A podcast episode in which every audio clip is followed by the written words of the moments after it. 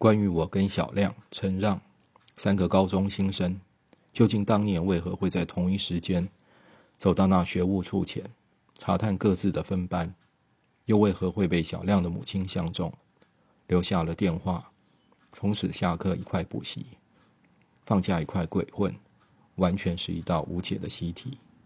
我常在想，如果我们当中有一个人晚一分钟出现，或有一个人早一分钟离开，以至于那天早上，我们站在布告栏前找寻自己名字时，身旁站的是别人的话，我们还有相识的可能吗？毕竟，尽管同校，我们三人明明就都不同班。去追，去追了。听说我打工的地方。有你这号，有你这样一号人物。小亮抢在陈让前头发言，最好是去追就追得到。我心想，不管什么事，总是直观的反应，好像认定这世界从来都是你想怎样就怎样。这就是小亮，标标准准。所以我知道他不是随便出张嘴的，是真的打从心坎最深处认定该这样做的。就差没立刻揽着我的脖子向前冲。这样的小亮，最后会冲到什么地方呢？宝贝的话，大概从日出东方到月落乌啼，把地面都丢出一个个坑洞来，也不会有答案吧？这种说法也许很粗鲁，但如果每个人的身体里都住着一只会造成性冲动的怪兽，小亮体内的那只。其凶猛度应该可比生存于白垩纪后期的迅猛龙，唯一的差别是在智能上，迅猛龙被认定为最聪明的恐龙之一，而小亮身上的那只显然基因突变，没能继承到这项优点，很难说是幸还是不幸。初识小亮时，他刚与第一任女友交往，一个偶像是 Gun Rose。听他们的《Don't Cry》，据说总会哭出来的女孩子，也许不该一开始就这样介绍，因为常会让人联想到那种体态高挑、风姿热辣的类型。但这就犯了错误。事实上，若不问或没人告知，完全看不出她是长他一岁的学姐，因为她的身形实在太娇小，长相也太娃娃脸。加上棉纸一般能把身边所有嘈杂吸到地心最深处的体质，简直像人类世界里的袖珍狗似的。他们在小亮遇见我跟陈让的二十分钟前相识，两天后正式交往，四天后谈分手，大约五又三分之一个月后斩断情丝。他早在第二个星期就收到来自学长的警告：学弟不要太嚣张，敢把学姐，要让你好看。但小亮豪迈的个性很快就在班上交到好朋友，黑白都有，对他力挺。学长的叫嚣终究只停留在放话阶段，跟校园里墙角上高挂的扩音器一样，发出任何声响都不会有人理会，只是让人觉得吵。他也受到一些压力。原来他刚告别一段恋情，是高一就交往的学长。有人笑他太蠢，学弟哪有学长一半稳重？有人怀疑他的心机，说他利用新人刺激救人，不是抗压性高的那种。他比较习惯活在单纯的世界。还好有学弟陪在身旁，一起难过后总能一起解忧。此后。便进入水乳交融的状态，两人热烈交换录音带，就像其他人热烈交换情书一样。此前一直敬而远之的，如今恨不得紧紧拥抱；此前一直不懂欣赏的，如今只叹相见太晚。像竹爽跟香港香港脚，像马桶与坐垫，尽管都是独立个体，但谁都不想离开谁。因为谁都不能离开谁，只要失去对方，自己便无法单独作用，成为这样的共生关系。然后，学弟在一个午休时间低调的提出分手。Skid Row 的首张同名专辑，歌词早已不见。透明能一眼看穿的盒子里，正好腾腾出空间，让他夹带信纸，写下告别的语言。收到后，学姐在下午第一堂课进行快到快一半时才发现，接着恍惚了整个下午，像无忧的清晨被主人载到百里外丢弃的小花狗，他的不解可以想见。接着是本能的回头狂追。几个月的时间并不算长，以骑自行车环游世界来说，大约才经过区区三个国家。这是以大阪人中西大夫用十一年走遍一百二十五个国家的实力加以平均。但学姐总之没法轻易放下，直到在所有可能的地方等他一个多月后，却仅仅换来一句“你走吧”，之后，他才接受一切。已经成为既定事实。那天，南阳街的补习班门口人来人往中，他听完没有再哀求，只是目送他，眼神化为两轮探不到底的深深黑洞，仿佛在沙漠中连续走了三天三夜，终于确定找不到绿洲的迷路旅人般颓然绝望，彻底认清命运。学弟也没有办法，只能随着心意行动。体内那头怪兽桀骜难驯，在这个时候想趴下，他也只有跟着趴下，没有办法跟他再走。没过多久，学姐就与学长复合，反而小亮像战败的那方，整个人像灵魂被大气吸走并抛到外空外太空去般，自整个世界萎缩下来。大概是身上的某条弦断了。他以一座变电箱的姿态，在人行道上，一小块水泥砌出的灰色角落，本分地存在着，不会消失，却也动弹不了，就这么默默注视周围人来人往。他后来总说，那是自己一生唯一一次真正意义上的失恋，不管是生理上或心理上。按后来回想，那段时间给他带来的最大好处。照他的进一步诠释，是学弟应该感谢学姐之处，是让他有机会为抚鼻伤痕而大量聆听各类音乐，因此认识了坂本龙一，从而发现东方人也能做出世界级的音乐。但那张电子乐专辑分明是我借他的，日本原版，店家进货量少，价值非常昂贵，听都没超过两次。他后来也没还我，最终功劳竟全算到别人身上，想想真叫我情何以堪。不过是学姐的话，当然就不会跟他计较。后来还遇偶尔遇到他，小亮也在的话，就是交换一下眼神；不在的话，便会停下脚步寒暄几句。学姐的态度总是很节制，话题总由我先开始，我说什么算什么。她也不太会追问，至于主动提出的内容，多半是对现况的问候，总是先问问完关于我的，再问有关小亮的。他并不必谈自己的状况，但多问我总有不自然的感觉。即便如此，有有限的讯息中，仍可确定学长待他很好，我真心替他高兴。尽管同一时间，无可避免的会替小亮感到难过。最长的一次谈话，是在某日补习班下课后，距离他们分手已经将近五个月。不知不觉中，像沿着胎痕上树的瓜牛，我们在每天多前进一点的缓慢移动中，来到这样的位置。小亮终于交了新女友，而我和学姐反而成为有点小交情的朋友。九点左右的补习班。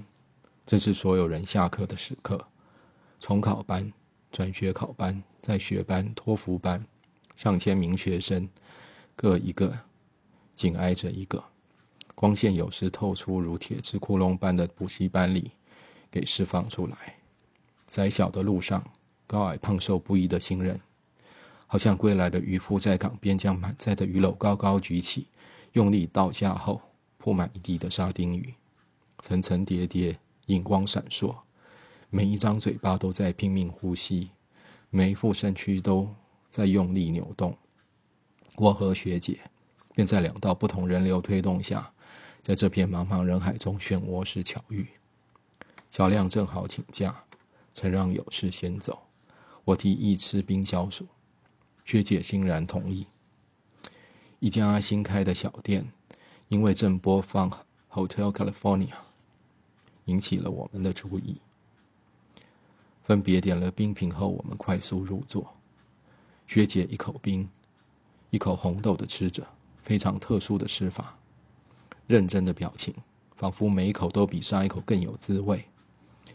在白色小丘上，用汤匙轻轻翻弄的动作，简直像在抚摸心爱的迷你兔，有一种夏天才看得见的甜美在慢慢流露。吃一碗冰的光景，世界会有多少改变呢？若是让某颗心改变了，算不算力量强大呢？那个晚上，不到半小时的短暂，我像在雪花纷飞的精灵王国里，每一步都感觉踏到新的东西，几乎听到那装着新事物的水晶球被踩碎时所发出的清脆响声。所谓从头开始认识一个人，大约就是这样吧。我第一次能不受干扰的清楚听到学姐说话的声音。以一个喜欢摇滚乐的女孩来说，她的音量似乎显得有点细小；但以一个身形像吉娃娃的女孩来说，她的音质又带有几分不容忽视的强悍。我趁着她说话时，尽量不造成尴尬的端详她的脸。以一个喜欢摇滚乐的女孩来说，她有一张更适合古典乐的脸，细长的眼睛与桃红的小嘴，宛若其实上海画报中。巧着旗袍或洋装的时髦女子，但以一个身形像吉娃娃的女孩来说，她的脸孔却和她的身形相得益彰，简直像拇指姑娘站在玫瑰半片上那样完美的，连一个缝隙都找不到。我问学姐为何会喜欢摇滚乐，她说：“因为摇滚乐可以让她完全忘记自己，忘记我原来是一个不太会说话。”不太会表达自己的情绪，总是把安静跟礼貌当习惯的人。我听完说：“那也有很多其他选择啊，怎么不喜欢比较安静的音乐类型？”他回答说：“从不从来不觉得摇滚乐吵。他说会觉得吵，是因为只听到乐音与旋律，甚至只看到乐手的动作装扮，没有真正听到歌词的内容。”没有感受到乐手实际想表达的精神，当然，就更不可能进到每首歌曲试图阐释的意境里。你知道吗？摇滚乐的世界是一个跟外面的世界截然不同的地方哦。一旦进到里面，不会想要出来。你怀疑里面的东西，是因为你还站在里面，没有进到；是因为你还站在外面，没有进到里面去。学姐说。到底摇滚乐的世界有多大？学姐的世界有多大呢？我无从判断。我不了解他们，一如他们不了解我。应该不是有什么无形或有形的东西在中间阻隔，就是我没有把身体挪过去罢了。曾经为摇滚乐的高分贝竟有大批粉丝中中意，而感到像目击有人自球场中央裸奔过去般全然不可思议。如今。却有种喝下一大杯冰水的觉悟感。想到这里，我就应发现自己不具备勇于尝新的冒险性，而应该注定只能是一个见识普通的人，而在心里长叹一口气。倒是学姐的好心情完全写在脸上，也因为这样，怕扫了他的兴。当他问到这个问题时，我一度有些犹豫，不想全盘相告。小亮还好吗？嗯，还好，交新朋友，交新女朋友了。不过我还是说了，想想这个迟疑也是莫名其妙。学姐都有学长了，长达半年了，花的话都开过又谢了，什么事都过去了。哦，是吗？真是太好了。他说，这样对他也好。又补上这句，嗯，我应了一声，除此之外，也不知该说什么。沉默的空气在我们前方自顾自的流动，冰冷的，似乎轻吐一口气就会化作棉絮般的白烟。感觉学姐想多问，却始终没开口。不知为什么，如同刻意给经过的什么东西让道。有几秒钟，他都保持向右偏约十五度角的低头姿势，将笔直的短发塞在半月般的耳后。只是用汤匙搅动着瓷盘里浅浅的冰水，不说话，却突然抬头看着我，露出微笑。小崔有女朋友吗？他问。没有，我说。有喜欢的人吗？他问。我说。是学校的人吗？不是。啊，真可惜呢。他说。为什么呢？我问。因为我知道有学妹喜欢你啊。哦，这下换我低头。他问我为何不去接球，我不知可否。他没有立刻追问，又低下头一阵，拿起汤匙轻轻搅动，向右偏约十五度角的动作跟之前一模一样。将笔直的短发塞在耳后的动作也跟之前一模一样，以至于感觉像在看录影机的画面回放似的。不知为什么，之前从没想过这个问题。当下却忽然觉得明白小亮为何会喜欢他，好像谁在胸口拿着打火石擦击了一下，让闪光瞬间蹦出。相同的时间后，他重新抬头看我。什么地方认识的人呢？他问。嗯，我有点不明所以。我是说，小追喜欢的人是在哪里认识的呢？哦，补习、补英文的地方认识的。一起去看过一次电影，当然不是只有我们两个人，还有其他同学。就有一次去到教室才知道老师临时请假不用上课之后，就一群人直接走到西门町去。嗯，这样啊。那后来呢？后来有什么发展呢？他问，眼神流露的光芒，不像是出于无聊的好奇心在打探，反倒更像是本着慈爱的母亲在关怀。哦，后来呀，我送他回家，在他家楼下，趁着廊下的黑暗亲了他一下。说完，怕他不解，还用手指摸了两下嘴唇。讶异像门缝的光一般不经意的自他的眼角流露出来。然后呢？然后他用力把我推开，又快速又用力又准确地甩了我一巴掌。他甩了你一巴掌。对啊，那只纤纤玉手的力道，不亲身尝试还不知道能有像笔这么大，超痛的。我回答完，低下头，余光发现他正瞪大眼睛看我，大约一块钱铜板这么大。过一下子，我才慢慢抬头，没有了，他没有打我了，感觉松了一口气。他无奈的看着我，那他到底什么反应？也没什么特别反应，就立刻伸出双手踹着我的衣领，把舌头伸到我嘴里。学姐再度瞪大眼睛，这回有五元铜板这么大。撑了足足十秒，我才笑出来。啊，也没有这样了，又变了一次故事。不知道为什么，听着此刻的声音，听着此刻的音乐，就觉得非要这样做不可。好像不这样做，就跟不上那浮动的和音跟忧郁的节拍。叹了一口气，他对眼前这个不老实的坏孩子，好像已经决定放弃。状况不妙，我赶忙从实招来。好了好了，我是说真的了。除了有点脸红之外，他什么都没说，什么都没做。之后我才听人说他已经有男朋友，所以呢，决定放弃了。我耸耸肩。他轻轻放下手中的汤匙。嗯，小追啊，人跟人之间为什么会有喜欢跟讨厌呢？奇怪的问题，更奇怪的是，我想都没想就回答。嗯，因为每个人生下来就不一样吧，所以会趋近跟自己像的，趋近自己所没有的。透过这些这些意象的汇总，最终会趋近自己想要的，因此就有喜，就会有所谓喜欢。相反的，也就会有讨厌产生。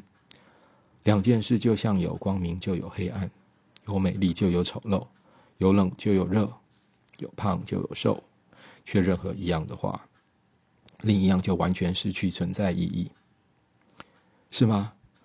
真的不能只有喜欢没有讨厌吗？讨厌真是一件很辛苦的事啊。